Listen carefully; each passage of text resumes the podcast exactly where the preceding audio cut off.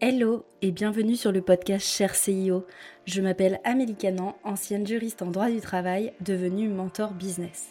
J'accompagne aujourd'hui les femmes entrepreneurs surchargées à passer un cap dans leur développement et ce, grâce à mes programmes signature, l'Académie du Temps et Déléga Plus. Quand je suis devenue entrepreneur, je voulais me sentir plus libre. Libre de créer mon projet, libre d'impacter, de véhiculer mon message, mais aussi plus libre dans la gestion de mon temps. Mais face à la croissance de mon business, j'ai commencé à me retrouver surchargée et fatiguée. Je n'étais plus dépendante d'un patron, mais de mes clients. Je m'étais créé ma propre prison dorée. Puis un jour, j'ai dit stop. Ça, c'est mon histoire. Mais ce podcast, c'est un peu le journal intime de toutes les femmes entrepreneurs. Nous abordons sans tabou ni paillettes les challenges que mes invités ont pu rencontrer dans leur développement. Je vais donc à la rencontre de Nana ambitieuses et nous décryptons ensemble leur business d'un point de vue gestion du temps, structuration et délégation, mes thématiques fétiches. Je suis profondément convaincue que nous n'avons pas à choisir entre une vie personnelle épanouie et un business florissant. Chaque entrepreneur est unique et a sa vision de son développement.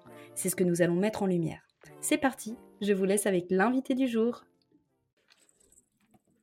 Salut Jess et bienvenue sur le podcast euh, Cher CEO. Je suis ravie de t'accueillir aujourd'hui. Comment tu vas?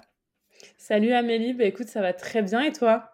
Bah écoute, euh, tout va bien. Je suis. Euh, c'est vrai qu'on s'est rencontrés à Bali. Moi, je suis rentrée en France il y a un moment maintenant, et toi, tu es du coup en Corée en ce moment. C'est ça. Bon, je pense à peu près la, la même température en France et en Corée.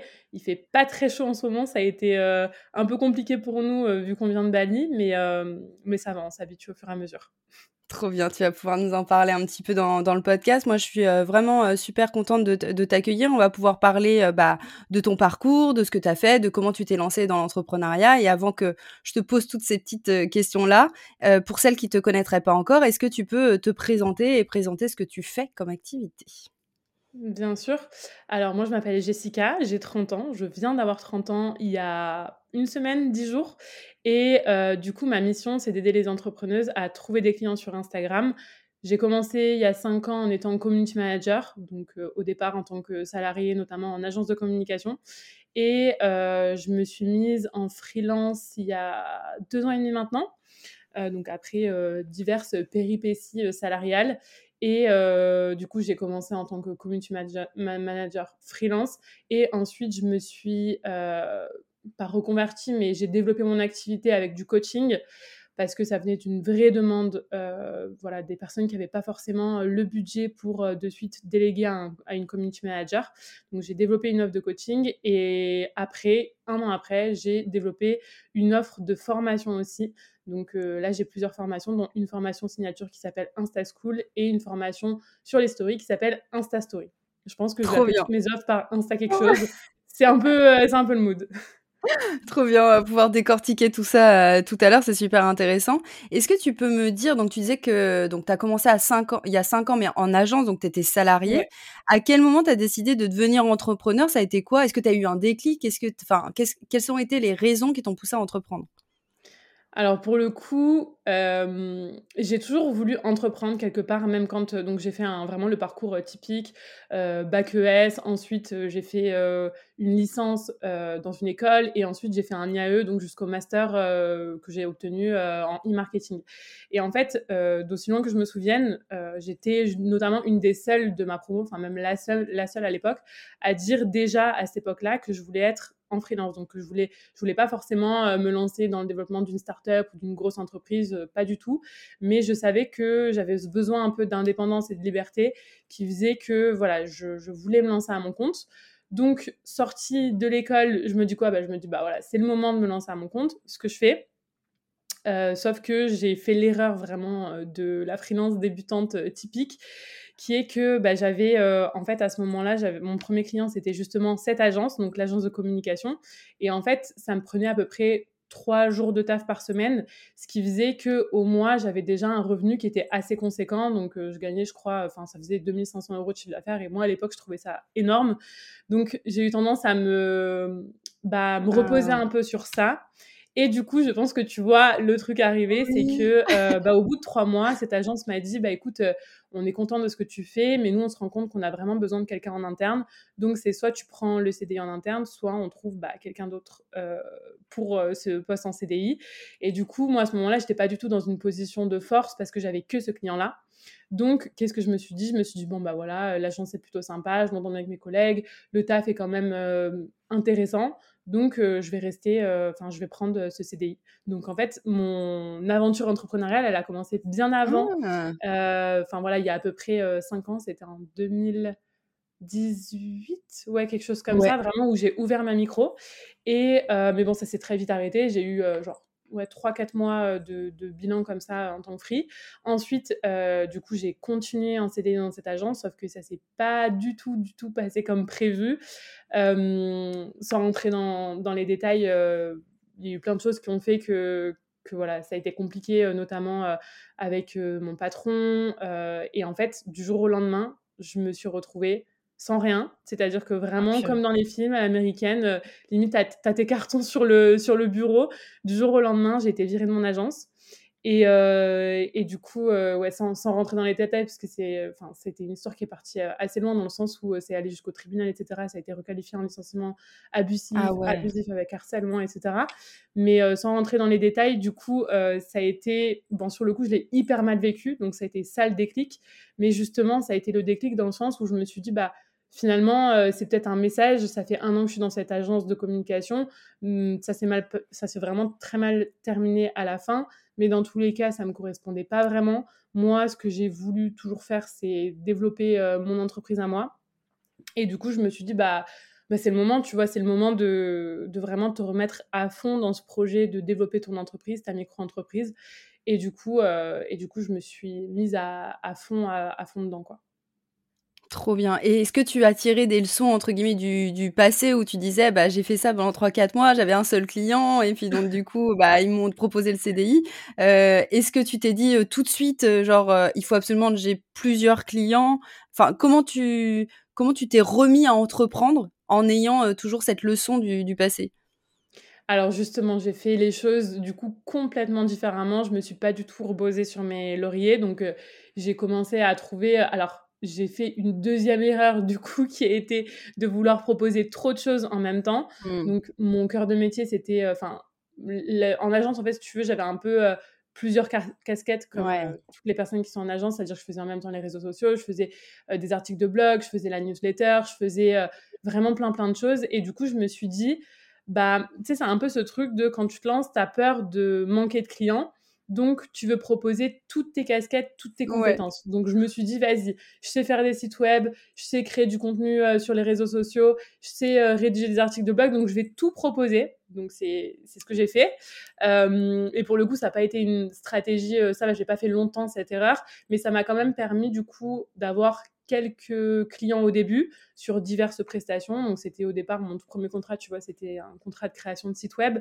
Et ensuite, j'ai vite enchaîné, en plus, avec Enfin, l'avantage du community management, pour le coup, ce que je dis souvent, c'est que c'est des contrats qui sont récurrents. C'est-à-dire que euh, tu vois, contrairement à un site web où tu vas faire un site web, ok, bah, il est fait. Après, tu as peut-être de la maintenance pour ton client à faire, mais ça reste quand même une prestation one-shot. Ce qui est intéressant avec le community management, en plus, moi, c'était ce que j'aimais le plus, mais ce qui était aussi intéressant, c'est qu'effectivement, tu avais cette récurrence qui est que ton client a besoin de toi tous les mois finalement. Et donc, euh, un peu naturellement, je me suis rendu compte que de toute façon, mon activité, elle se portait tous mes clients euh, euh, étaient un peu, euh, enfin voilà, me demandaient ce, service-là. Et du coup, bah, petit à petit, j'ai enlevé les autres et je me suis vraiment concentrée sur le community management. Mais j'ai plus fait, donc ça, c'était l'erreur de proposer trop de choses au début. Mais par contre, ouais, j'ai appris de ma première erreur qui avait été de me concentrer que sur un client. Là, j'avais vraiment des plusieurs clients, donc je pense à peu près par mois, je devais avoir 6-7 clients, quelque chose comme ça. Donc euh, voilà, je savais que euh, s'il y en avait un euh, qui, pour X ou Y raison, me proposait un CDI ou ne voulait plus collaborer avec moi, c'était pas vraiment un souci parce que voilà, j'avais d'autres clients à côté et puis mon activité s'est bien développée au, fur et à mesure. Ouais, trop intéressant parce que tu disais une des erreurs, ça peut être de, heu, bah, ouais, soit présenter trop de choses, ce genre de choses ou alors avoir un seul client et finalement c'est un peu aussi comme du salariat déguisé. Heu, mais il y a aussi une autre chose qui peut arriver, c'est que ce business model là, heu, même si ça te donne des revenus, heu, récurrents en mode tous les mois, tu sais que, heu, potentiellement tu vas avoir ce client-là, même s'ils peuvent arrêter, la mission évidemment, mais, voilà, tu as une certaine prédictibilité des revenus que tu peux avoir. Il y a quand même une limite en termes de business model parce que tu te dis: «Bah, ouais, bah, je vais pas pouvoir prendre non plus, heu, 50 clients en même temps». Toi, tu as en fait, une fois que tu as vendu, voilà, 7, 8, heu, je sais pas combien, combien de en fonction du temps que ça peut te prendre, mais tu atteins très vite un plafond de verre. Est-ce que c'est ça Mmh qui t'a fait switcher en mode, heu, bah, maintenant, il faut peut-être que je switch au coaching? Est-ce que c'est le fait d'atteindre un peu le fait que tu vendais genre carrément ton temps et tu t'es dit: «Bah, je vais plafonner à un moment donné»? Ou est-ce que c'est plutôt comme tu disais tout à l'heure, heu, bah, il y avait des gens qui ne pouvaient pas solliciter un CM et du coup, je voulais leur proposer une autre offre à côté? Alors, ça aurait pu être le cas parce que c'est vrai que, bah, c'est vrai ce que tu dis, c'est-à-dire que le Mmh. coaching, heu, l'intérêt aussi, c'est qu'effectivement, tu dépasses un peu ce plafond de verre, heu, parce Ouais. que, heu, tu es plus, heu, enfin, tu es plus, heu, voilà, sur un contrat, heu, de tant d'heures, enfin, tu es moins facturé à l'heure, même si tu l'es encore quelque part, mais c'est vrai que tu as encore. moins ce plafond de verre. Mmh. Ça aurait pu, mais non, je me suis fait la réflexion justement après et du coup, ça a été aussi un argument pour continuer. Mais effectivement, le 1er truc qui m'a fait venir au coaching, c'est que ça v ça ça partait vraiment d'une demande. En fait, j'avais de plus Mmh. en plus de de prospects, de contacts sur Instagram qui m'écrivaient et qui me disaient, bah enfin, qui réservaient un appel découverte, parce qu'au départ, je faisais des appels découvertes et en fait, heu, ils me disaient, ce que je comprenais totalement, heu, bah, moi, j'ai pas, heu, Ouais. 700-800 € à mettre par mois, heu, dans, quelqu'un qui gère, ma communication sur Instagram. J'ai envie d'apprendre moi-même à le faire, j'ai envie de me former, parce que je je m'adresse aussi, plus à des, entrepreneuses qui sont soit des solopreneuses, soit des entrepreneuses qui ont une petite équipe. Mais forcément, heu, tu vois, elles ont pas non plus un un budget hyper conséquent vu qu'en plus elles sont Ouais. débutantes. Donc heu, donc voilà, c'est ce que je comprenais très bien et je me suis dit: «Bah, j'ai toujours aimé, heu, enfin, l'apprentissage, la transmission aussi à travers, quelques, quelques missions que j'avais fait en entreprise et cetera». Donc je me suis dit: «Pourquoi pas m'orienter, vers, vers du coaching?» et c'est vraiment venu comme ça. Au départ, c'était pas du tout structuré dans le sens où Ouais. Hem, c'était pas une offre, si tu veux, ouais, c'était pas une offre que je me suis dit: «Ah c'est bon, je me lance dans le coaching». C'était vraiment plus, encore une fois, ouais, une demande. Du coup, je me suis adaptée à ça. J'ai co-construit un peu mon offre avec, heu, mes mes 1res coachées au début. Heu, le le les 1res places de coaching, enfin les 1res, heu heu, heures de coaching, je les ai facturées vraiment, heu, très bas parce que c'était vraiment le début et l'idée, c'était de Ouais. tester, de voir que ça marche et cetera pour le facturer plus cher par la suite. Donc heu, pour te donner une petite idée, au départ, c'était, genre 50 € la la séance de coaching. Séance de coaching, qui durait souvent, plus 1 heure et demie, voire 2 heures 1 heure et Très rentable. très rentable, ouais, vraiment très, très rentable. Mais je pense que c'est en en parlant autour de moi, c'est vraiment un truc qu'on fait, souvent au Bien début sûr. Et puis, heu, mais franchement, je regrette pas du tout parce que ça m'a permis de prendre confiance en en mon offre, heu, de voir qu'il y avait des résultats et après, heu, je l'ai tarifée, plus cher quand elle était plus structurée. Finalement, c'était un peu un bêta test sans mettre le bêta le le mot bêta test, Le heu, mot, dessus à l'époque, tu vois? Mais mais voilà et puis, et puis c'est vrai que j'en ai fait beaucoup. Ça devenait, de plus en plus important dans ma part de chiffre d'affaires, justement. C'est devenu, ouais, carrément, même plus important en termes de proportion que, heu, que, heu, le community management. Mais je pense, du coup, avec le recul, parce que maintenant, heu, bah, ça fait 1 an et demi que je ne fais plus plus de coaching, justement, que j'ai switché du coaching vers la formation. Je pense avec le recul que j'en ai fait trop d'un coup. Tu vois, genre, aujourd'hui, on parle beaucoup des erreurs que j'ai fait, c'est cool aussi, je c'est rends compte. Mais aussi. j'ai ouais, en fait, j'ai adoré ça vraiment, heu et puis du coup, heu, ça a été, heu, vu que j'avais beaucoup de résultats, j'avais de plus en plus de demandes, j'ai voulu satisfaire cette demande et en fait, je me retrouvais avec des journées où je faisais des fois, heu, 3-4 séances de coaching dans la même journée, 3- 3 journées par, par semaine, tu vois? Et pour moi et pour ma nature ouais, super épuisant. En plus, je suis plutôt de nature introvertie. Donc c'est vrai que j'adore ce moment-là où on échange, mais tu vois, quand, heu, je vais, heu, fermer, heu, l'ordinateur, je vais être là: «Waouh, ça m'a quand même demandé beaucoup d'énergie» et du coup, je pense que j'en ai trop, trop fait. Et du coup, je me suis dit à un moment, justement, pourquoi pas switcher vers la formation? Donc comme tu sais, je suis en couple avec Tony qui est, formateur, lui, depuis, depuis 5 ans. Et c'est vrai que du coup, je l'ai aussi aidé dans son business à côté avec des enfin, voilà, en travaillant avec lui. Et je me suis dit: «Bah, pourquoi pas moi aussi?» c'est vrai que c'est un business model qui est aussi très, très intéressant et comme en même temps, je faisais grossir ma communauté, que je commençais à avoir, heu trop de demandes, pareil, de coaching par rapport à ce que je pouvais assurer, je me suis dit, bah, la formation en ligne, ça peut être carrément complémentaire, voilà, pour encore une fois dépasser ce plafond de, ce plafond de verre. Du coup, c'est ce que j'ai fait et ça a été bah, radical dans le sens, je l'ai pas vu venir, enfin, je l'ai pas vu venir. si je l'ai vu venir, mais ce que je veux dire, c'est que finalement, ça a remplacé complètement le coaching dans, dans mon business model, quoi. Ah, c'est fou. Du coup, tu as fait la, transition progressivement, en mode j'arrête progressivement les, les, coachings et je développe la partie formation. C'est comme ça que tu as fait ou tu as arrêté du jour au lendemain les coachings? Non, non, non, ouais, ça a été progressif. Et ça, je le conseille à tout le monde parce que euh, la formation en ligne, c'est. Il y a beaucoup de choses qui sont dites sur la formation en ligne qui sont fausses et je pense que c'est bien de, tester justement en complément de, tu vois, du coaching ou de ta prestation de service à côté parce que ça ne convient pas à beaucoup de monde.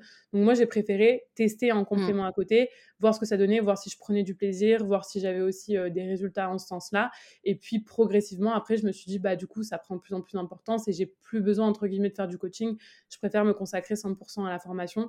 Euh, donc, euh, donc voilà, mais ça n'a pas été, non, non, ça n'a pas été du jour au lendemain. Et ça, franchement, je pense que c'est quand même bien de le dire parce que, ouais, effectivement, c'est deux choses qui sont complètement différentes, euh, le coaching et la formation en ligne. Mais par contre, le coaching m'a énormément aidé à structurer ma formation en ligne parce que finalement, bah, tout ce que j'avais euh, fait en coaching pendant un an, euh, tout ce que j'avais vu, ça me permettait d'avoir une, une, trame. En fait, ma formation en ligne, je l'ai très vite écrite. Bon, après, ça a été mmh. beaucoup voilà, de, de validation. J'ai encore peaufiné. j'ai eu l'enregistrement, après le montage, tout ça, tout ça. Mais effectivement, sur la trame, ça n'a pas été compliqué parce que je savais déjà euh, toutes les problématiques par lesquelles euh, passait, euh, une, une, entrepreneuse qui voulait développer son compte Instagram. Quoi. Ouais, carrément. Moi aussi, je, suis passée par l'étape coaching et je trouve pas ça du tout euh, mal, en fait, de passer par une étape où tu vends ton temps, entre guillemets, contre l'argent, parce que c'est aussi, genre, un test d'expertise. Euh, et puis, qu'est-ce que tu apprends? Es, En fait, tu es au contact tellement... Euh, tu es tellement proche, en fait, de tes clients que tu accompagnes, que ça, quand, qu'ensuite, quand tu switches de business model, donc là, par exemple, toi, la formation, moi, l'accompagnement de manière collective, bah, en fait, tu connais ton client par cœur. Tu connais, même si les gens, ils ont des activités euh, complètement différentes, tu connais leur fil conducteur par lequel ils passent. Et c'est ça qui fait aussi la force de ce que tu as construit euh, par la suite. Donc, c'était pas, c'est pas du tout à diaboliser. Tu vois, quand tu dis, ah, j'ai fait plein d'erreurs, euh, finalement, c'est mmh, aussi mmh. des belles leçons et des choses que as pu, dont tu as pu te servir pour, pour la suite. Et il y a deux fois où tu as évoqué trois jours, trois jours, genre, ah oui, mais je faisais ça pendant trois jours. Et, et c'est un truc que je, je voudrais creuser parce que pour les freelances, l'erreur qu'on peut être amené à faire, c'est d'occuper vraiment tout son temps pour ses clients. Et du coup, quand tu parlais de trois jours, est-ce que c'est parce que tu faisais trois jours de coaching et tu avais deux jours de CM derrière? Ou est-ce que c'est parce que tu t'étais, euh, tu t'étais dit et tu avais déjà ce réflexe-là de euh, je peux pas aller au-delà de trois jours parce qu'après, à côté, j'ai aussi d'autres choses à faire dans mon, pour mon business? Ah non, j'étais vraiment sous l'eau. C'était vraiment, j'étais, j'avais trois jours de, coaching et deux jours de CM et j'avais ah zéro jour pour mon, pour mon entreprise en fait. Et euh, mais c'était vraiment pas du tout structuré. Quand... Enfin vraiment au départ, euh, j'ai eu ce momentum, je pense, où je voulais euh, tellement développer mon entreprise que même mes coachings, c'était le dimanche matin, tu vois. Et ça me posait, ça me posait pas de soucis à l'époque. Maintenant, je le ferai plus, tu vois, jamais. Mais c'est vrai que c'était, je me laissais bouffer en fait par, par finalement l'exécutif, l'exécutif, l'opérationnel, l'opérationnel, et je n'avais pas ce temps de réflexion pour ma propre euh, entreprise, finalement. C'est ça qui est intéressant, je pense. Et, euh, et après, ouais, ça s'est quand même euh, régulé à partir du moment où je me suis quand même mis un cadre, déjà un cadre, un cadre de travail. tu vois, je me suis dit, bah non, c'est bon, maintenant, je fais plus, je travaille plus le week-end. Et enfin, à part si j'en ai vraiment envie, mais je veux dire, je programme plus de séances de coaching, vraiment de trucs opérationnels le week-end. Je travaille plus non plus jusqu'à 21h le soir. Et j'essaie de m'accorder des moments où je réfléchis vraiment à moi, comment est-ce que je peux développer mon business model, mon entreprise. Quoi. Parce que comme tu le dis, ça peut être un vrai, un vrai piège euh, finalement d'être que, enfin, de s'enfermer dans cette casquette vraiment freelance exécutif et, euh, et du mmh. coup de faire que bosser pour tes clients et de pas réfléchir deux secondes à ce que tu peux construire à côté, quoi. Ouais, mais en même temps, je pense que c'est normal. C'est moi, je dis à chaque fois ce que je dis, c'est que personne nous apprend à être, toi, chef d'entreprise. Et souvent, quand on se lance en freelance, d'ailleurs, j'ai même des clientes qui ne se se pensent pas chef d'entreprise, genre non mais moi je suis freelance. Tu sais, un peu comme si c'était un statut de salarié mais indépendant.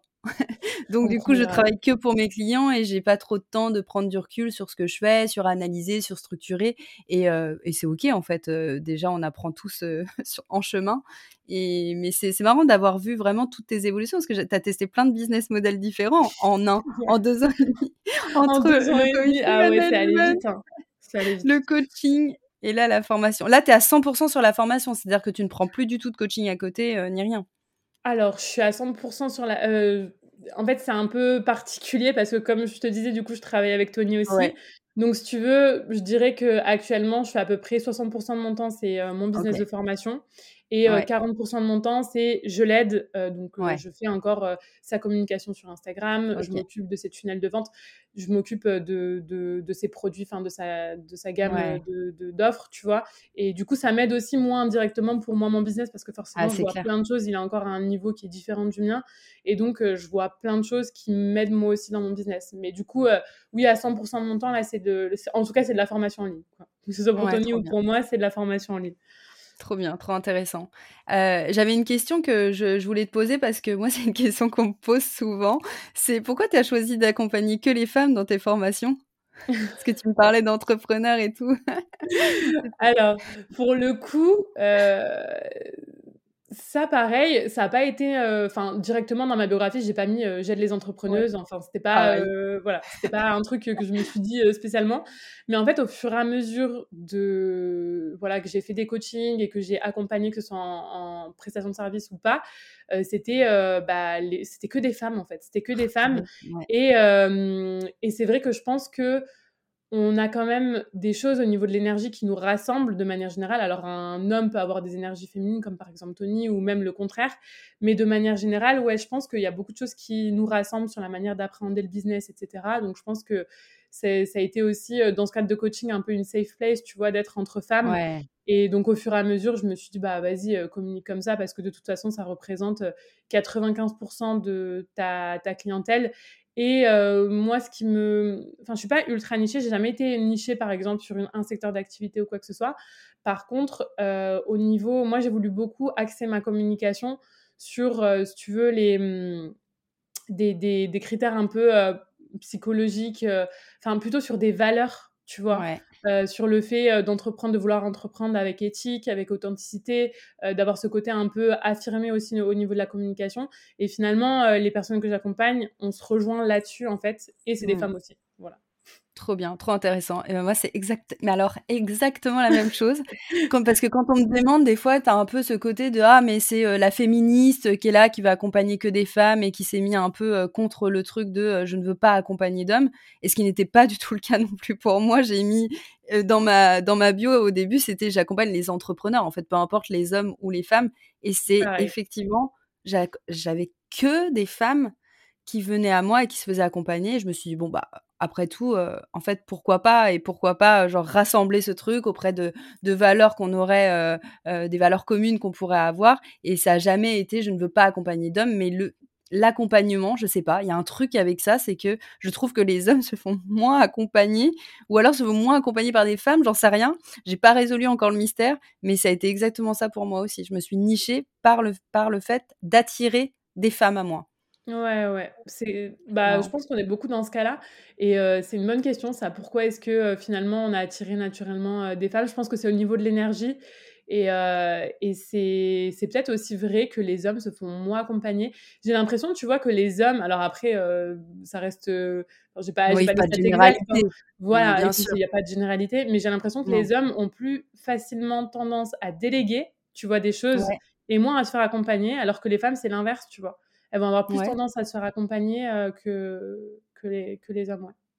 Ouais, c'est marrant, mais c'est un truc, à mon avis, sociologique et sociétal, et on pourrait en discuter pendant des heures, tu vois. Mais c'est sûr qu'il y a pas de général. c'est un autre sujet. Mais c'est clair que, voilà, c'est pas pour faire des généralités, mais c'est marrant que ce soit, ce soit fait de la même manière pour toi comme pour moi. Mmh. Bref. ouais. Et à ton avis, genre, toi, du coup, ça fait déjà deux ans et demi que tu fais ça et je trouve que, bon, les stratégies, c'est bien, mais tu vois, tout l'état d'esprit de l'entrepreneur, donc tout le mindset qu'il y a derrière, bah, c'est aussi ultra important. Et selon toi, genre, c'est quoi le mindset, le mindset qu'il faut développer pour pouvoir être entrepreneur, toi, sur la, dans la durée, sur le long terme? Wow, vaste, vaste question. c'est marrant parce que hein. j'ai fait. bah, tu sais, maintenant, j'ai une chaîne de podcast aussi. Et ce matin, j'ai commencé à scripter un épisode. Et justement, c'est sur ce sujet de tout le monde n'est pas fait pour être entrepreneur et quelle qualité il faut avoir pour être entrepreneur, tu vois. Et pour moi, vraiment, si je dirais pour tenir sur la durée, déjà, moi, il y a un truc, je pense, qui fait que, que, que, que voilà, c'est plus simple pour moi d'entreprendre, c'est que je suis, très concentrée sur le processus plutôt que sur le mmh résultat. Je dis pas qu'il faut pas se fixer des objectifs. Euh, bien sûr que ça peut être très simple de se fixer des objectifs, etc. Mais par contre, je vais pas, euh, tu vois, euh, me lancer dans un projet juste pour atteindre un objectif financier. Je vais me lancer dans un projet en kiffant le processus parce que je pense que si tu es concentré que sur les objectifs financiers, les objectifs financiers, il y a des moments où tu les atteindras, il y a des moments où tu les atteindras pas. Et en fait, s'il y a que ça qui te tient et que finalement le processus, tu ne mmh. kiffes pas du tout, il y a forcément un moment où tu vas arrêter. Donc, euh, je dirais euh, déjà d'être amoureux plutôt du processus plutôt que, que, du, que du résultat. Euh, et ça, c'est ce qui t'aide aussi justement à, persévérer, je pense. je dirais aussi avoir vraiment se lancer pour les bonnes raisons. C'est-à-dire que Aujourd'hui, il y a beaucoup d'entrepreneurs, il n'y a jamais autant d'auto-entreprises et c'est ultra positif, hein, c'est trop bien. On a libéré la parole sur, sur les réseaux, il y a beaucoup de gens qui, qui, ont voulu remettre du sens dans leur vie, etc. Mais je pense que euh, du coup, il y a beaucoup de personnes aussi qui ne se rendent pas compte de ce que demande l'entrepreneuriat et qui ne se lancent pas forcément pour les bonnes raisons. C'est aussi lié, je pense, à beaucoup de vendeurs de rêves qui font croire que, euh, voilà, tu, typiquement, euh, bah, tu connais, hein, euh, voilà, voyage autour du monde, pars à ah Bali, et puis gagne ta vie depuis ton téléphone, tu vois. Et pour moi, si tu te lances pour ces raisons-là, c'est que tu te lances pas pour les bonnes raisons. Et encore une fois, c'est que tu vas jamais perdurer. Moi, aujourd'hui, oui, je voyage, oui, j'ai cette vie, entre guillemets, de, de digital nomade. Mais aujourd'hui, même si j'étais coincé entre guillemets dans le fin fond de la Creuse, je voudrais quand même entreprendre, tu vois. Ça n'enlève pas que euh, euh, moi, ce qui me drive au quotidien, c'est ce que je fais, c'est la passion et, et bien sûr que je profite des avantages de, de la liberté de, de, tout ça, mais euh, le, le cœur, enfin, je suis amoureuse vraiment de, mon quotidien, tu vois, de mon quotidien d'entrepreneuse. Et, euh, et, du coup, je pense que ouais, il faut vraiment avoir un pourquoi fort. Au départ, quand on entend cette phrase, on se dit putain, mais c'est ultra bateau, euh, enfin, tu vois, c'est ultra random, mais pas du tout. Genre, je pense que c'est vraiment ça qui te permettra de tenir, parce que moi, il y a beaucoup de personnes qui me demandent mais comment est-ce que tu fais pour être motivé, pour t'autodiscipliner au quotidien? Bon, en fait, c'est juste que j'aime ce que je fais. Je dis pas que je suis amoureuse de 100% de l'état, des tâches que je fais, c'est-à-dire que bah, euh, voilà, je me tape pas le cul par terre quand je vais faire ma comptabilité, genre de trucs, tu vois. Mais, euh, mais je sais que c'est essentiel dans le développement de mon entreprise qui, elle, au global, me rend vraiment heureuse, tu vois. Donc, je me pose même pas la, la question finalement de est-ce que c'est agréable ou est-ce que c'est pas agréable. Juste, je le fais et même si je passe pas une partie de plaisir intense, bah c'est pas grave, tu vois. Mais je pense que oui, s'autodiscipliner aussi, c'est important, mettre du cadre. Ça, je pense que tu t'y connais mieux. mieux que moi sur le sujet, mais effectivement, je pense que c'est important. Mais du coup, je pense que c'est aussi facilité quand tu as un pourquoi fort et une vraie raison d'entreprendre, tu vois. Ouais, tu sais, je fais tout souvent le parallèle, l'entrepreneuriat et le sport.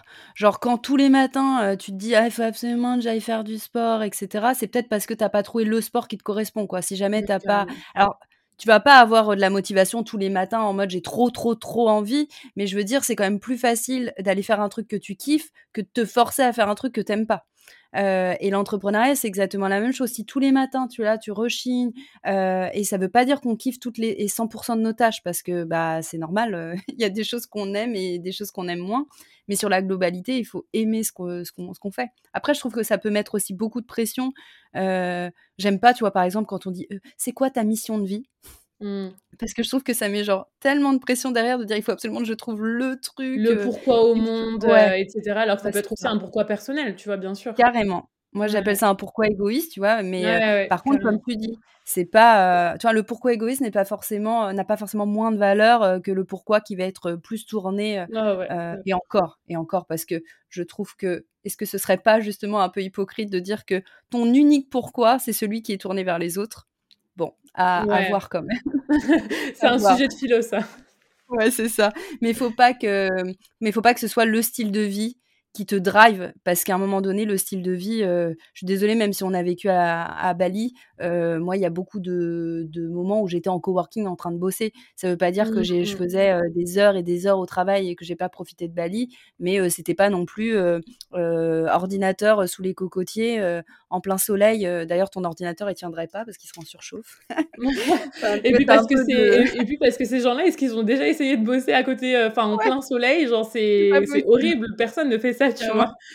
Mais euh, je suis d'accord avec toi, c'est pas que, bien sûr que la liberté, pour moi, ça fait partie, ça peut être un vrai pourquoi personnel, mais ce que je veux mmh. dire, c'est que si vraiment euh, ton, ton objectif, c'est juste d'aller à Bali, bah juste prends des vacances ou juste euh, va trouver un, un, taf euh, remote euh, en CDI à Bali. Et c'est pas du tout méchamment que je dis ça mais c'est juste que pour moi il faut quand même quelque chose qui te drive un peu plus au quotidien que juste tu vois un objectif de voyage par exemple tu vois. Mais même si c'est tourné vers toi si comme tu dis c'est un pourquoi égoïste il y a, y a aucun souci il y a aucun souci avec ça.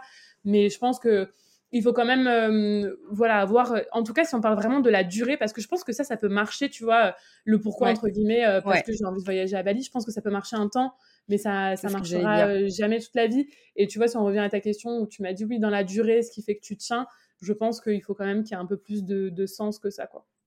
Ouais bah c'est exactement ce que j'allais dire. C'est un truc si tu dis bah je, veux entreprendre pour partir à Bali, bah en fait ça va te motiver au moment où tu vas arriver à Bali, puis après ça sera autre chose, et puis tu te rends compte en plus qu'il y aura un peu de désillusion parce que c'est pas parce que tu vas être à Bali que tout va être euh, bien. Donc ouais, c'est pour tenir sur, la long terme. Sur le long terme, tu peux pas te dire mon mmh. objectif c'est que ça, quoi. Il faut, qu'il y ait quelque chose de plus profond derrière. Mmh. Mais il y en a beaucoup qui sont déçus justement, enfin qui sont, qui ont vraiment une grosse désillusion justement quand ils deviennent digital nomades, mmh. Parce qu'ils se rendent compte que bah ouais, digital nomade ça veut pas dire vacances, quoi. C'est pas, enfin tu le sais autant que moi, Bali oui on a profité, mais ce que je veux dire c'est que bah, de, je sais pas moi, de, de 9h à 17h ou même moins, ou bref, peu importe, mais tous les jours, tu as quand même ta routine, tu vas faire, euh, enfin, tu vas quand même travailler. Donc finalement, moi, ce que je dis tout le temps, c'est que mon quotidien à l'étranger, il n'est pas si différent que de, du quotidien euh, de quelqu'un en France, tu vois, enfin, d'un entrepreneur en France. Et, et ouais, j'ai fait un épisode de podcast notamment ouais, sur le, le, digital nomadisme, un peu avec les avantages et les inconvénients. Les avantages, il y en a beaucoup. Les inconvénients, il y en a aussi, enfin, comme, comme tout, tu vois. Mais, mais ouais, c'est vrai que c'est intéressant et je pense que c'est important aussi de passer ce message-là, quoi. Carrément. Et j'en avais discuté justement lors d'un précédent épisode de podcast avec Jeanne et Ludo de Nomad Pass, où on avait aussi mmh. dit, tu vois, un peu la frustration de quand, bah, quand tu arrives sur une nouvelle destination, tu sais que tu vas, pas en, touriste. Moi, je sais qu'il y a des gens, ils ont sûrement vu peut-être plus de Bali que moi, enfin, en tout cas, plus de points touristiques que moi. Après, voilà, on a vécu un autre Bali, un quotidien à Bali, et c'est pas la, c'est pas la même chose. Ou alors un quotidien dans un autre, dans un autre pays, mais tu peux avoir cette frustration de dire bah ouais je dois bosser donc je peux pas être constamment en train de bouger à droite à gauche. Euh, et puis euh, moi je disais tout le temps que j'étais la, la digital nomade la plus sédentaire de l'histoire quoi. C'est à dire qu'à un moment donné digital nomade ça veut dire quoi?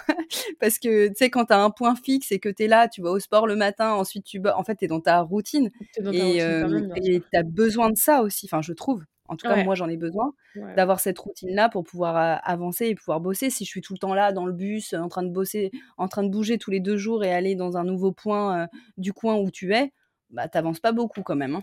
Ah non, impossible. Genre, c'est pour ça que nous, enfin, comme toi, je sais que tu es resté combien de temps en tout à Bali? 9 mois, quelque chose comme 10 mois. 10 mois?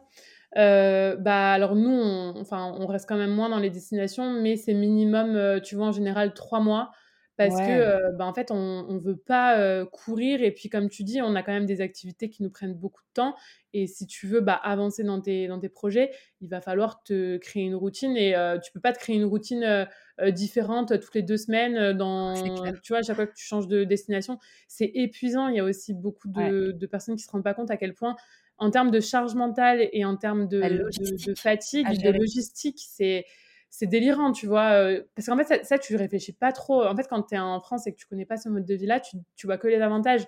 Mais euh, être digital nomade, c'est aussi euh, bah, jamais savoir le mois prochain où tu vas habiter. C'est aussi gérer les visas. C'est aussi gérer les nouveaux abonnements à la salle de sport, au coworking. C'est voilà, des, te construire une routine. Et tout ça, ça prend énormément, énormément de temps et énormément d'énergie. donc c'est vrai que nous, on a fait ce choix aussi de, de rester voilà, ce minimum à chaque fois de, de quelques mois dans, dans chaque destination et que aussi euh, là tu vois on, bon, on va quand même encore bouger au Japon mais après euh, on va rentrer en France et on va y rester, enfin, on va prendre un logement, vraiment avoir un pied à terre là-bas parce que sans dire que qu'on bougera plus dans l'année, je pense qu'on voyagera, mais on voyagera peut-être un peu différemment, toujours en, en, allant quand même, par exemple, un mois dans une destination, peut-être en travaillant moins pour plus profiter, mais en mmh. tout cas, on, a envie de moins voyager aussi pour être plus concentré sur, nos, sur nos objectifs et pour avancer et pour avancer mieux dans, dans nos activités, tu vois. Bah ouais, et c'est la parfaite transition avec ce que je voulais te demander, c'était justement comment vous arrivez, Tony et toi, à articuler entre le travail et puis, bah, entre guillemets, la vie perso et donc le, pays dans lequel vous êtes, quoi. C'est-à-dire le, le, voyage. Comment vous avez réussi à trouver un équilibre entre ça en mode, bah, je vais dans une destination, c'est aussi pour en profiter un peu, mais en même temps, je dois aussi travailler. Donc, c'est quoi votre équilibre à vous que vous avez trouvé? Alors, je pense qu'on a eu enfin une chance, pas une chance du coup, mais qu'on est parti au bon moment. C'est-à-dire que on n'a pas commencé à voyager quand on était sous l'eau, quand tu vois par exemple, je bossais le week-end, quand j'avais 10 euh, heures par jour, enfin quand je bossais 10 heures par jour, on est vraiment, on a vraiment commencé à voyager justement quand on a pu remettre un peu d'équilibre dans nos, dans nos vies.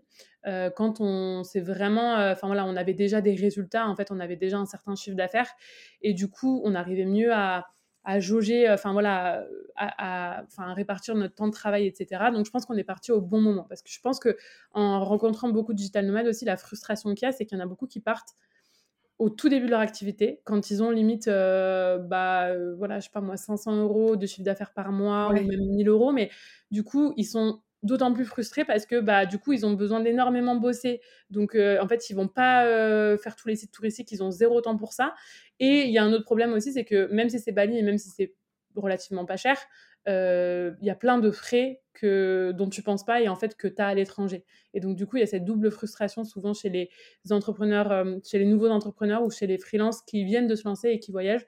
Nous, on est parti plutôt au bon moment. Et du coup, euh, comme euh, bah, Tony, par exemple, il a commencé à déléguer pas mal de tâches dans son business, et moi, j'ai commencé, euh, enfin, le business model que j'ai actuellement me demande une certaine charge de travail, mais ne me demande pas non plus 10 heures de travail par jour. Moi, je travaille à peu près, si je dois donner une moyenne en, temps effectif, c'est 5, 5, ouais, 5, 6 heures par jour. Ce qui fait qu'on a quand même le temps, tu vois, mmh. de, de c'est limite un, le temps de travail d'un fonctionnaire, tu vois, j'ai envie de te dire. Donc, on a quand même le temps, justement, tu vois, le matin, de, euh, d'aller au sport, puis euh, voilà, de, prendre un café tranquille, puis d'aller au coworking. Et le soir, on finit pas trop tard, on peut aller voir le coucher de soleil. Le week-end, on travaille pas, donc on peut quand même profiter. Donc, on arrive quand même à avoir un bon équilibre de vie pro, vie perso, même si c'est jamais 100%. Euh, enfin, forcément, il y a des périodes de rush, forcément, il y a des périodes qui sont plus compliquées que d'autres à mais de manière générale, effectivement, je trouve qu'on a un bon, euh, un bon équilibre, euh, un bon équilibre à ce niveau-là et qu'on a réussi justement à bien se, se, structurer. Après, du coup, c'est encore différent parce que tu vois, par exemple, la routine euh, qu'on s'était créée à Bali, elle est différente de la routine qu'on a ici dans le sens où bah, tu dois t'adapter à chaque pays. Euh, Chaque fois, c'est pas les mêmes modes de transport. Euh, c'est pas euh, le, soleil, il se lève pas à la même heure. Tu sais bien que bah, à Bali, tout le monde se lève à 6 heures du matin. Tu vas dehors, euh, il y a tout qui est ouvert, etc. Ici, c'est pas du tout comme ça. Donc, on a dû réadapter, réajuster.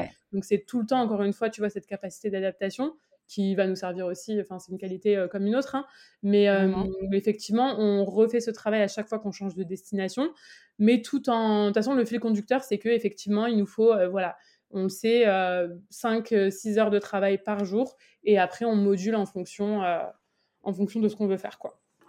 Trop bien, trop intéressant tout ce que tu dis, Jess. Euh, genre, y a... c'est vrai que c'est un truc aussi dont on parle pas, c'est que quand tu changes de destination, bah, tu dois effectivement tout reprendre. Genre, c'est quoi les habitudes du pays, c'est quoi les trucs, c'est quoi les horaires d'ouverture. Donc vraiment tout cet aspect logistique. Et tu parlais de, bah ouais, on a besoin aussi d'une routine pour pouvoir aussi travailler derrière c'est quoi vos indispensables justement quand vous arrivez dans une destination? Donc j'imagine il y il y a le sport euh, parce mmh. que c'est important pour euh, pour Tony et toi. Est-ce qu'il y a d'autres choses genre en mode euh, en mode routine dont vous avez vraiment besoin et que vous réinstaurez à chaque fois que vous changez de destination? Le premier jour dans, dans une destination, c'est toujours ça, c'est salle de sport et c'est coworking. Avant, on travaillait, enfin avant, il y a maintenant un moment, parce que ça fait plus d'un an là qu'on bosse dans des coworking, ouais, plus d'un an, je pense, justement qu'on est abonné à un coworking à, à chaque destination qu'on va, parce que bah, on est dans des Airbnb. Alors après, ça dépend, tu vois, les Airbnb qu'on a, mais souvent c'est pas pensé pour du travail, c'est plus pensé pour du tourisme. Et du coup, t'as pas, euh, voilà, t'as pas forcément un fauteuil qui est confortable, t'as même pas forcément de table haute, donc ça reste très compliqué, tu vois, de vraiment bien bosser. Nous, on a vu la différence, c'est le jour et la nuit quand on va dans un coworking et quand on reste à la maison. Donc vraiment, on va dans un coworking et c'est un investissement. En plus, ça coûte pas si cher que ça et c'est vraiment mais tellement rentabilisé quand tu vois la productivité euh, d'un coworking et puis c'est c'est génial parce que tu as tout sur place, tu as une bonne connexion Wi-Fi, tu n'as pas à te demander est-ce que ça marche, est-ce que ça marche pas. Euh, tu as des, des, euh, des, phone booths donc pour le, passer des appels, donc vraiment quand tu mmh. veux être isolé, quand tu veux vraiment te concentrer. Tu as, euh, bah, tout, tu as café, tu as thé, tu as une ambiance de travail même générale, tu vois, qui fait que en plus tu te sens pas comme, tu sais, un peu... Enfin, moi j'aime bien aussi passer des fois des journées, des journées en pyjama chez moi, mais c'est vrai que quand tu vas au coworking, quand tu as pris cette dynamique-là, tu te sens un peu moins comme, euh, je sais pas comment dire, comme un, comme un, enfin, tu te sens un peu plus dans la vie active, tu vois. C'est vraiment genre, je me prépare pour aller au coworking, je me mets dans le mood où je vais bosser, tu vois. C'est pas euh, un environnement de travail. Ouais, voilà, c'est ça, c'est exactement ça. C'est le mot que je cherchais, c'est un environnement de travail, c'est ça. C'est euh, retrouver un peu finalement parce qu'on a fui le salarié pour cette liberté, mais on a aussi besoin de cadres pour pouvoir euh, avancer. Donc c'est trouver euh, un peu les avantages qu'il y avait d'être en salariat, de, de bah, d'être entouré de gens qui travaillent aussi, d'être dans un lieu qui est propice au travail parce qu'on a beau dire, mais les cafés, bon, moi, c'était sympa au début, hein, les cafés à Bali, mais oh, je ah peux faire ça qu'un temps parce que c'est ah. hyper bruyant. Enfin, oui, les gens travaillent autour de toi, mais genre, t'es là, puis alors, moi, je culpabilisais à chaque fois de rester 4 heures euh, alors que j'avais pris un café, tu vois. c'est toutes ces questions-là. Mais après, c'est moi, c'est propice à moi, parce que je sais qu'à Bali, ils sont pas trop, trop. Ouais, c'est ça. À Bali, ils sont pas trop attention là-dessus. Euh, contrairement à d'autres destinations où là, par contre, si tu restes vraiment 4 heures, on va te juste pour un café, on va te regarder en mode euh, dégage. Je ce que je comprends aussi. Ouais, c'est clair. Mais c'est vrai qu'à Bali, en plus, les cafés, comme tu dis, sont hyper brillants. Enfin, euh, nous, la, première fois qu'on était à la Bali, justement, on avait été, euh, enfin, on était resté dans des cafés, mais parce que c'était un autre Bali, c'était pendant euh, le, le, confinement, les, barrières étaient, enfin, les frontières étaient fermées, mmh. donc il y avait zéro bruit. Mais là, c'est impossible de, ah de, se, de se caler dans un café et de, et de travailler, quoi. Carrément. je vais changer de, je vais changer de sujet, mais euh, euh, je sais que tu avais aussi pas mal parlé de, euh, du fait que tu étais toujours en micro, etc. Je voulais savoir si tu étais toujours en micro-entreprise aujourd'hui ou si avec le développement, tu es passé en société. parce que je sais que tu avais passé un peu le plafond, mais bon, c'est comme tu avais expliqué aussi en post Instagram, c'est pas parce que tu dépasses le plafond une fois que tu ne peux pas rester en micro-entreprise. Donc, du coup, je voulais savoir un petit peu où tu en étais à ce, à ce niveau-là, parce que c'est super intéressant. J'ai peur de passer en société. Euh, en vrai, il y a un peu, un peu des deux. Non, effectivement, je pense que c'est quand même une décision réfléchie.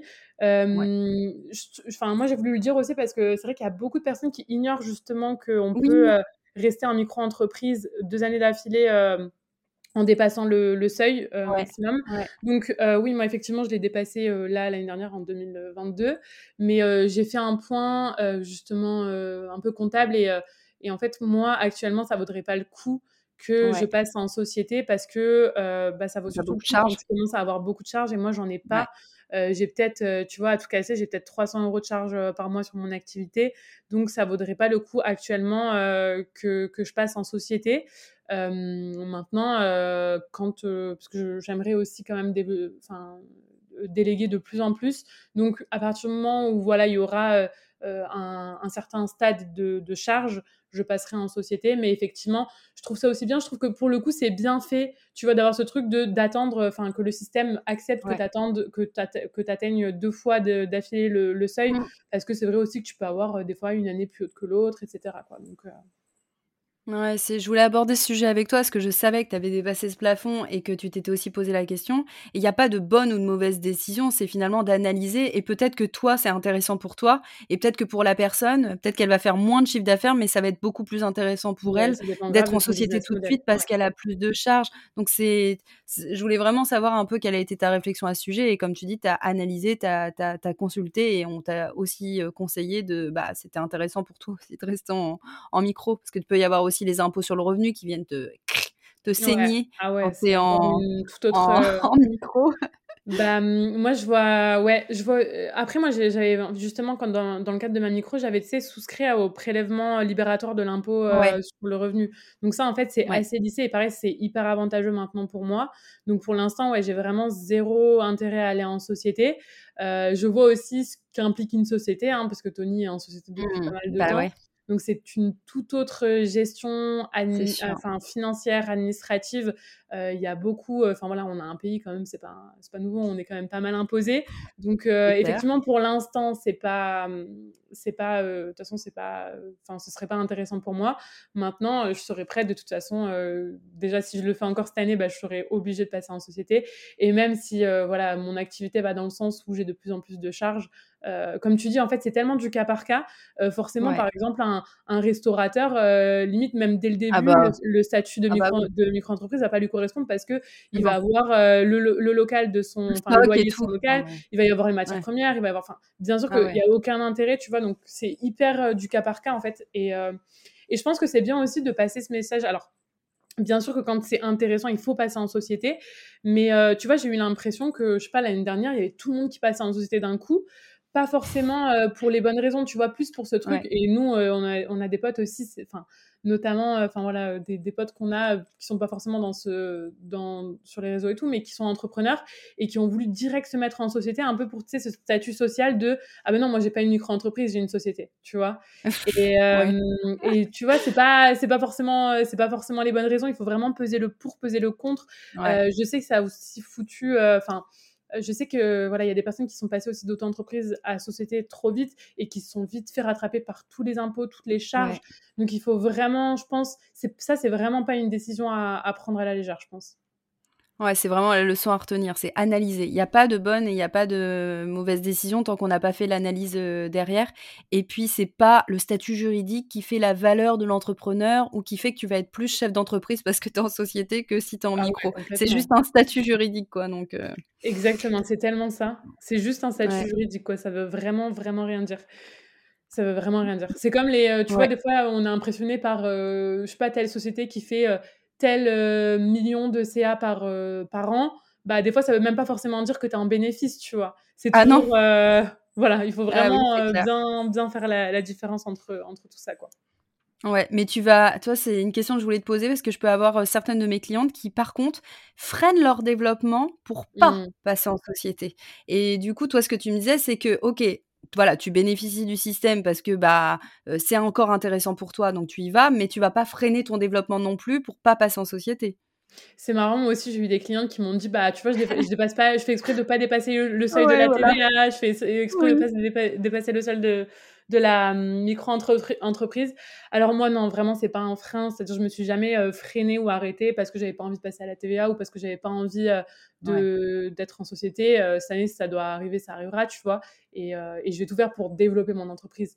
Donc c'est pas un frein, mais je Ouais. sais que, ouais, il y en a, c'est un c'est un frein, et je je sais que ça fait quand même même si c'est pas un frein, ça me fait peur, hein? aussi quelque part un peu peur dans le sens où je sais que c'est beaucoup de, mmh, c'est une une autre gestion, en fait. Tu deviens, heu, finalement, heu, bah, salarié de ta propre boîte, heu, donc c'est vraiment une organisation complètement différente, mais ça me fait j'ai un peu d'appréhension, je pense, qui est normal, mais ça va pas freiner le développement de mon activité, tu vois?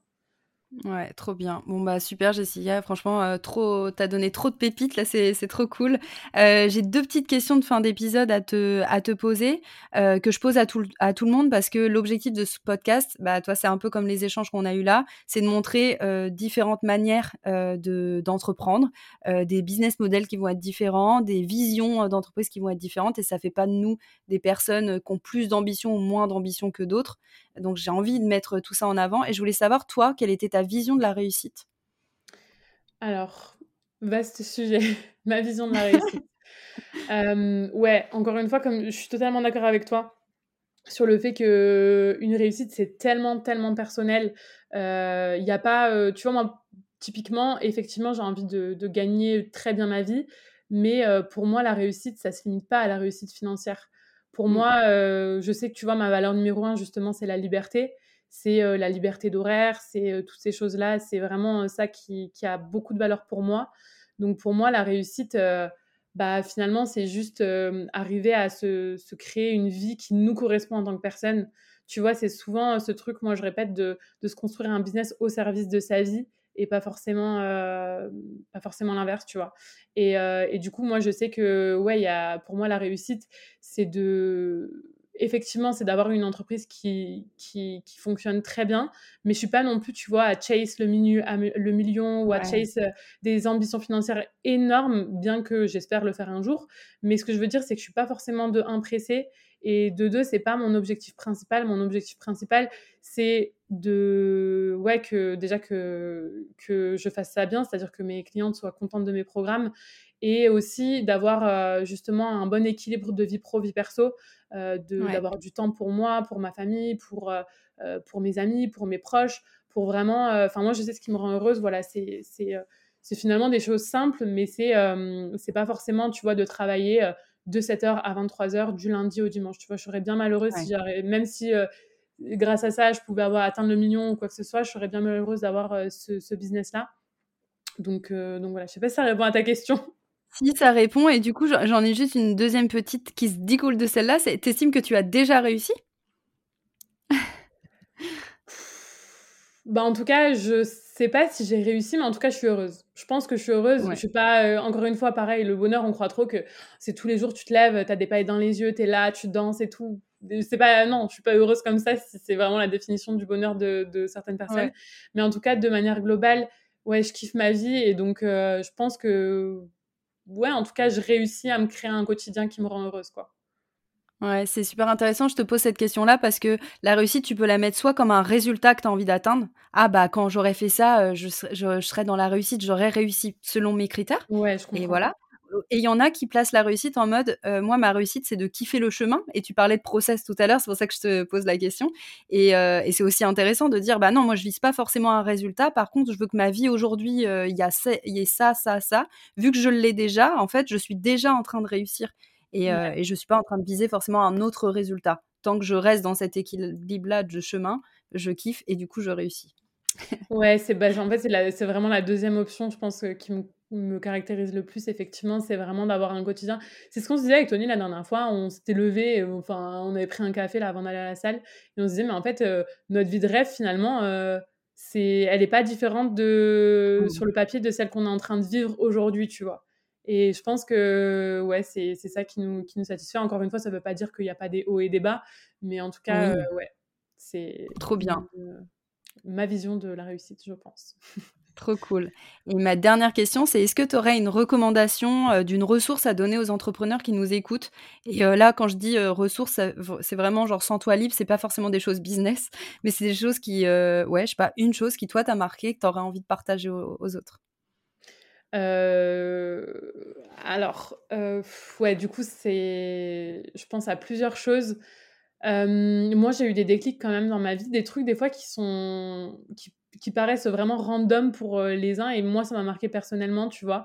Euh, par exemple je pense notamment à un mec quand on était euh, en fait on était en été à Montpellier sur un parking et bah il y avait pas de place disponible. Et en fait à un moment je dis à ma pote bah vas-y pour se garer je vais carrément attendre les gens en fait qui sortent de la plage. Et du mmh. coup j'attends les gens qui sortent de la plage je leur dis oui enfin vous, partez et tout machin.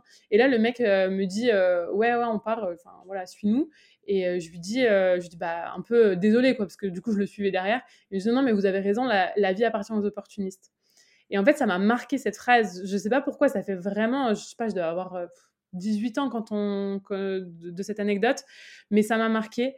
je pense que ça m'a marqué. je me suis dit, ah ouais, du coup, voilà, c'est ça, ta vie, c'est tes responsabilités, c'est ta capacité à saisir des opportunités. Je pense aussi une, à une vidéo qu'on nous a passée en cours euh, pour le coup, euh, j'aime pas forcément le système scolaire actuel, mais là, cette vidéo-là, elle m'avait vraiment marqué. C'était justement un prof euh, aux États-Unis, je t'enverrai si tu veux le lien, qui parlait de justement de la chance, mais pas telle qu'on la connaît, telle que la société mmh. nous fait croire que c'est la chance, qui est en gros la chance, c'est une compétence et il faut développer cette compétence-là. Et du coup, ça, ça m'a énormément marqué comme vidéo. Je me rappelle comme si c'était hier en amphi. Euh, et après, au niveau vraiment business, euh, je pense que bah, moi, je me suis lancée ouais, il y a à peu près deux ans et demi, euh, trois ans. il y a eu les podcasts de, de Safia, Safia Gourari. que j'ai beaucoup écouté. Aline aussi, que tu connais, Aline Bartoli, j'ai beaucoup poncé, son podcast. Et je pense que les réseaux sociaux, de manière générale, ça m'a fait du bien parce que je me suis rendu compte que c'était possible. encore une fois, tout le monde n'est pas fait pour, pour, entreprendre, mais par contre, tout le monde peut entreprendre. Et je me suis dit, bah, en fait, pourquoi pas toi voilà, ça a été des modèles d'inspiration comme ça. Je pense aussi notamment plus sur un côté perso à Chloé Bloom. Je l'ai beaucoup suivi à un moment. Elle a débloqué beaucoup de choses chez moi aussi, justement sur ce côté introspection. Donc voilà, je pense que c'est les deux, trois ressources que qui me viennent en tête, en tout cas comme ça, spontanément. Bah, trop bien, merci beaucoup Jess. Et euh, si euh, pour euh, vraiment ma toute dernière question de fin, c'est si les personnes ont envie de découvrir ce que tu fais, ton univers, etc., où est-ce que je les envoie? Même si j'ai une petite idée de où est-ce que tu vas les envoyer. Sur mon compte Instagram, et c'est étonnant. voilà, donc Jessica de sur, sur Instagram. Et j'ai lancé mon podcast aussi mi-décembre. et j'aime beaucoup, beaucoup, beaucoup ce format. Donc c'est Pause Laté ça s'écrit comme ça se dit, donc pose la thé sur toutes les plateformes d'écoute, Apple Podcast, Spotify. Et puis, et puis voilà, pour celles qui sont intéressées peut-être pour développer leur compte Instagram et pour trouver des clients sur Instagram, j'ai mon programme signature qui s'appelle Insta School. Mais encore une fois, toutes les infos se recoupent sur mon compte Instagram, donc, donc voilà. Génial. Bah, je mettrai toutes, euh, toutes les infos euh, dans, dans le, la description du, du podcast. Merci beaucoup pour tout ce que tu as partagé. C'était vraiment trop cool. On est parti dans nos échanges. Enfin, c'était vraiment trop bien. Donc, euh, vraiment, merci beaucoup, Jess. Super. Bah, merci beaucoup, Amélie. Franchement, encore une fois, merci pour l'invitation sur ce, ce, ce, beau podcast. Et ouais, j'ai vraiment, j'ai vraiment aimé. Ça faisait vraiment échange. Enfin, c'était fluide. Donc, merci beaucoup. Trop bien. À très vite. À très vite. Bravo à toi, tu as écouté l'épisode jusqu'à la fin. J'espère que le partage de mon invité du jour t'aura convaincu que la gestion du temps, la structuration et la délégation sont des piliers fondamentaux pour développer ton business. Si cet épisode t'a plu, un commentaire et une note de 5 étoiles sur ta plateforme d'écoute favorite donne un bon coup de pouce à la visibilité du podcast. Et si tu aimes le format audio, tu peux aussi t'abonner à Extra Time, qui est le nom de ma newsletter où je te partage, sous format audio, les coulisses de mon entrepreneuriat. À très vite dans un nouvel épisode.